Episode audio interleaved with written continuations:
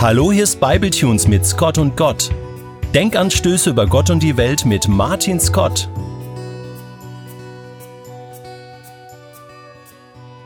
Ich habe es getan. Jahre und Jahrzehnte lang habe ich es vermieden. Ich fand es immer dämlich, ins Fitnessstudio zu gehen.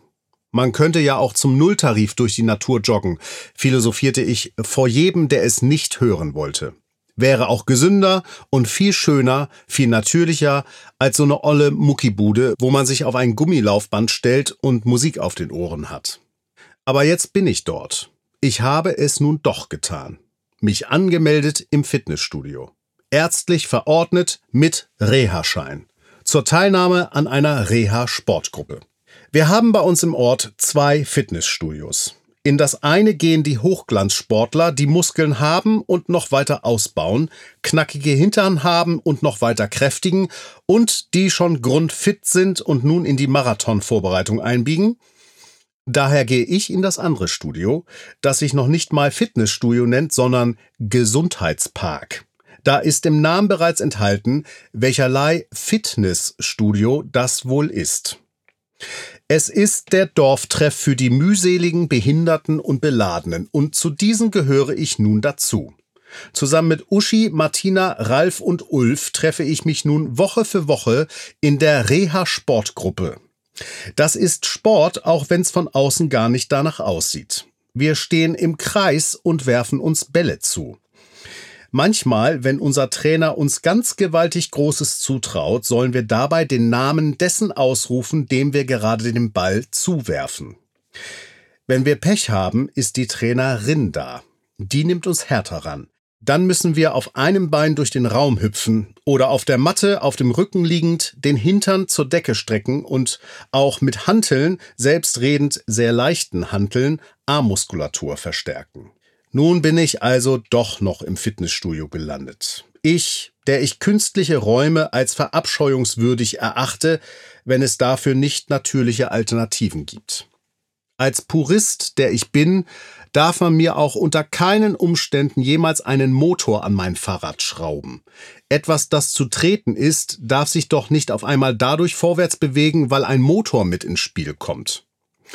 Ich gehöre der Kerzen statt Lichtschalter Fraktion an.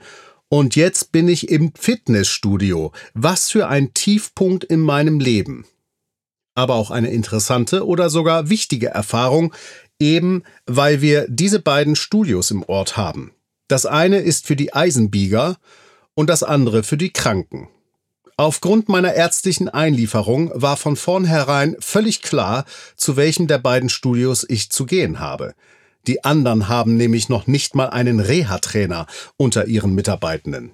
Ich musste neulich, wie ich am Beinbeuger saß und mich bemühte, meiner Muskulatur nach vielen Jahren neu beizubringen, welche Aufgabe sie eigentlich zu stemmen hat, daran denken, wie ich im Grunde alle Jahre meines Lebens die Bibel gelesen und verstanden habe. Wenn ich da beispielsweise von Jesus las, wie er den mühseligen und Behinderten und Beladenen seiner Zeit gegenübertrat, dann klappte ich im Anschluss die Bibel zu und betete, Herr, zeig mir die Beladenen um mich herum, für wen soll ich da sein, wem soll ich helfen?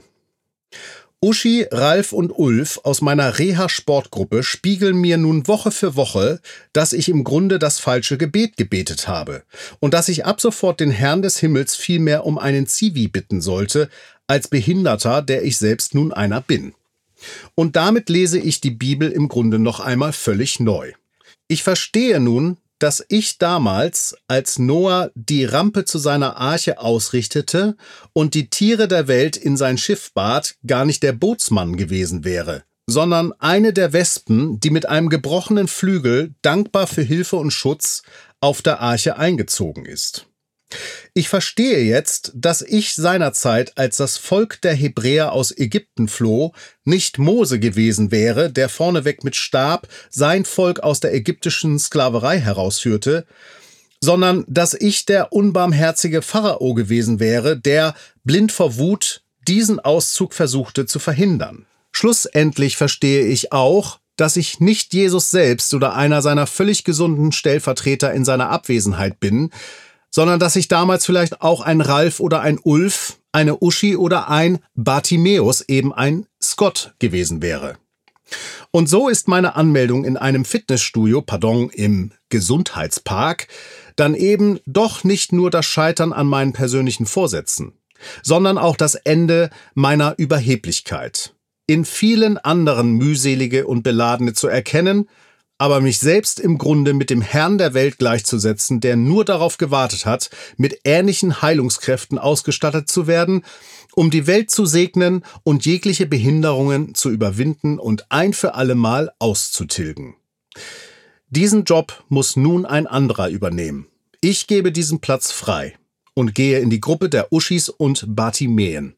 Seitdem aber bete ich regelmäßig um Heilung.